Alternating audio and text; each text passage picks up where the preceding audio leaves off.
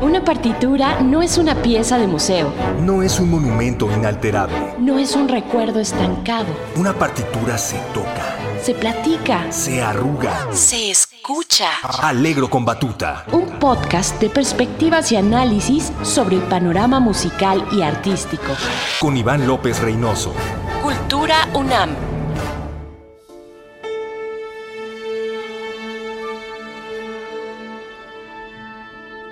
Amigas, amigos, me da muchísimo gusto saludarles de nuevo. Yo soy Iván López Reynoso y este es su podcast Alegro con Batuta.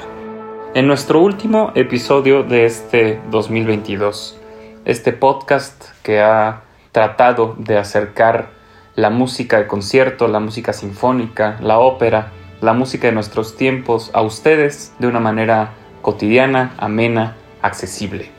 ¿Qué mejor manera de cerrar este 2022 que con un episodio especial dedicado al 2022? Este último episodio de esta temporada de este año es un recuento de la actividad concertística, vocal, lírica, escénica de la música en este país y en el mundo. Como ustedes saben, el 2020 fue un año que marcó una diferencia radical en todas nuestras vidas. Un año que nos obligó como artistas, como seres humanos, como familiares, como amigos, a reinventarnos, a encontrar alternativas, a ser creativos, a adaptarnos, a aprender y a ser sensibles con nosotros y con el prójimo. La pandemia fue definitivamente un parteaguas en la historia de la humanidad un parteaguas que ninguno de nosotros olvidará por todo lo que ha significado. Definitivamente la música, las artes escénicas fueron particularmente afectadas. La música que depende de que el público vibre con el artista, de que la gente reciba un mensaje. ¿Qué es la música sino un medio de comunicación más? Una manera demasiado emocional de trascender, y de comunicar más allá de palabras emociones, sensaciones, sentimientos, estados de ánimo. La música vive gracias a esa persona o personas que le dedican un tiempo de su vida a escucharla, a percibirla, a interpretarla, a deshebrarla, a leerla, a analizarla, a verla. Porque la música también se puede ver, se puede escuchar, se puede leer, se puede analizar. Hay muchas maneras de disfrutarla. El 2020, sin embargo, nos obligó a tener que disfrutarla de maneras diferentes. Y es aquí donde la tecnología ha jugado un papel crucial y fundamental en las artes escénicas, en la música y en la creación artística. Yo me pregunto qué hubiera sido de nosotros artistas sin la tecnología. ¿Qué hubiera sido de nosotros seres creativos sin ese contacto, aunque sea a través de un dispositivo electrónico, con nuestro público? E incluso iré más allá, atreviéndome a preguntarme qué hubiera sido de la música en general y del arte en general sin la tecnología, no nada más de nosotros como artistas. Ese momento en el que se nos indica, se nos recomienda se nos insiste en quedarnos en casa, fue definitivamente el momento en el que nosotros tuvimos que acudir a la tecnología como gran aliada, como gran herramienta y al mismo tiempo como ventana. Una ventana que nos acercó tal vez a muchos públicos que en ningún otro momento nos hubiéramos imaginado tener cerca. Esa gente que por tiempo o por distancia o por temor o por falta de información no se había acercado a una sala de conciertos, encontró en la pandemia la oportunidad ideal para darse esa oportunidad, abrir ese espacio y ver una transmisión desde algún teatro, un video, una entrevista, una charla, un diálogo, algún tipo de documental, algo que lo conectara con la música. El 2020 fue entonces el año que significó la modernización por necesidad del arte.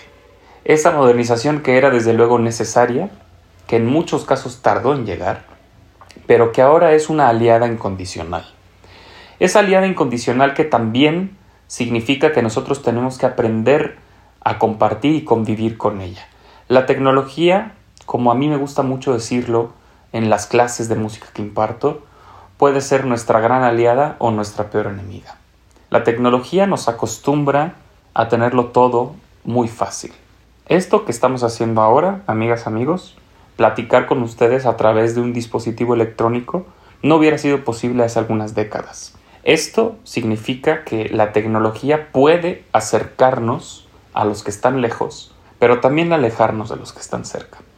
Y otra preocupante en el tema de la tecnología en la creación artística es que la música en particular requiere mucho tiempo. Es una cocción muy lenta y las nuevas generaciones de músicos se han acostumbrado a la practicidad e inmediatez que nos regala la tecnología.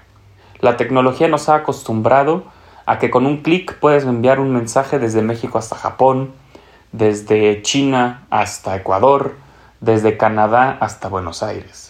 Esa tecnología nos ha también acostumbrado a que lo tenemos todo al alcance de un clic. Y lamentablemente la construcción de una carrera musical no es tan fácil como dar clic. Son muchas horas de estudio, de preparación, son muchos años de constancia, de tenacidad, de paciencia. Y ahora hay muy poca paciencia en la actualidad. Sin embargo, la tecnología efectivamente nos permite una rapidez y un acceso mucho más fácil a todo. Ese acceso fácil a todo permitió que las artes siguieran vivas y que pudiéramos compartir a muchos kilómetros de distancia y con horarios distintos experiencias musicales a través de un dispositivo electrónico. Poco a poco los teatros, las orquestas fueron volviendo a las actividades cotidianas, al punto que nos encontramos hoy, dos años y fracción después del inicio de la pandemia, casi tres, y ya prácticamente con una actividad normal. Si bien la normalidad es una palabra que no nos sonará tan normal como antes, hemos aprendido a vivir con el COVID-19, hemos aprendido a convivir como seres humanos que tenemos que ser responsables con nuestra salud y los teatros han vuelto a su actividad. El 2022 significó definitivamente el regreso pleno de muchísimas de las actividades culturales, artísticas de nuestro país. Si bien recordamos que el 2022 lo iniciamos con una nueva ola que llevó a algunas cancelaciones y cambios en programación de las orquestas en este país, a partir del mes de marzo logramos recuperar una actividad constante. Las orquestas más importantes de la Ciudad de México, como la Orquesta Filarmónica de la UNAM, la Orquesta Filarmónica de la Ciudad de México, la Orquesta Sinfónica Nacional, retomaron una actividad plena, semanal, constante, con programas variados, y logramos ver en el escenario cada vez una mayor cantidad de músicos, al punto de que hoy, en el mes de diciembre, podemos realmente volver a apreciar a una orquesta en plenitud, en todas sus dimensiones y con todos sus elementos, de nuevo en un escenario.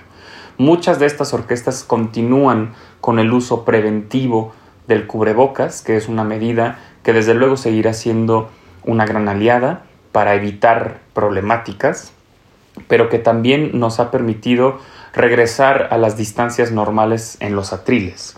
Ustedes saben que en una orquesta cotidianamente los músicos de cuerda comparten un atril por dos personas, es decir, dos violinistas leen de un mismo atril, dos violistas leen de un mismo atril, dos chelistas leen de un mismo atril y dos contrabajistas leen de un mismo atril.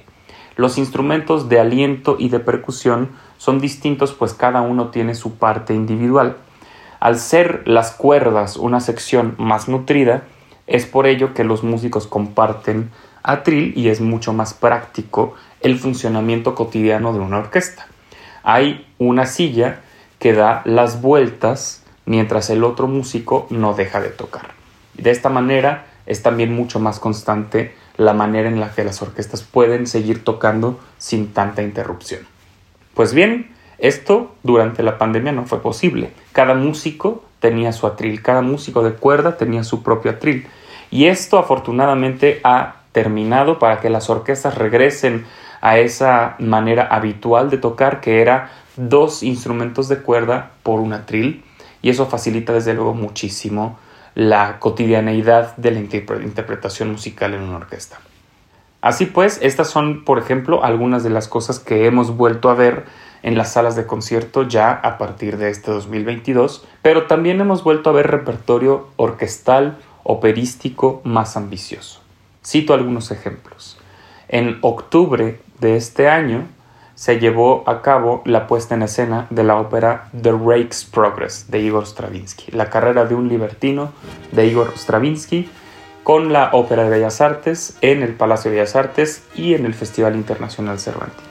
Esta ópera tenía casi cuatro décadas, casi 40 años que no se hacía en este país, y fue posible que se volviera a interpretar gracias a que las condiciones fueron permitiendo mayor cantidad de músicos, mayor cantidad de ensayos y mayor cantidad de cantantes en el escenario. Esta producción de la Ópera de Bellas Artes fue el regreso pleno de la Compañía Nacional de Ópera después de casi dos años de hacer un repertorio mucho más camerístico, con menos músicos, con menos cantantes, con dotaciones corales más reducidas. The Rake Progress de Stravinsky, que tuve el privilegio de dirigir en octubre de este año, fue entonces una especie de regreso triunfal a la grandilocuencia que la ópera significa y puede ser. Hemos visto también, por ejemplo, en la Orquesta Filarmónica de la UNAM, que se retoman repertorios sinfónicos más grandes, más ambiciosos.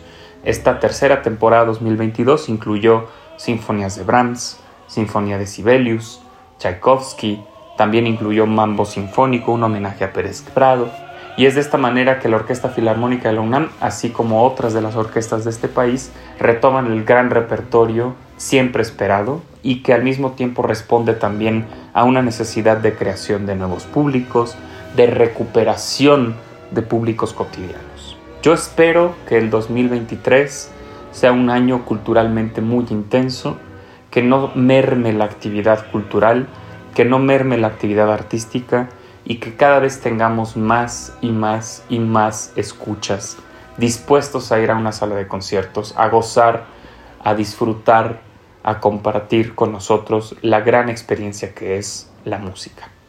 Amigas, amigos, me resta desearles felices fiestas, enviarles un caluroso saludo con todos mis mejores deseos para el final de este 2022 que definitivamente ha sido un año gratificante de crecimiento y de recuperación de espacio para las artes escénicas, en particular para la música.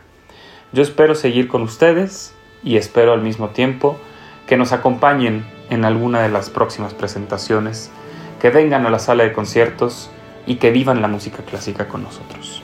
Yo soy Iván López Reynoso, esto es Alegro con Patuta, muchas gracias.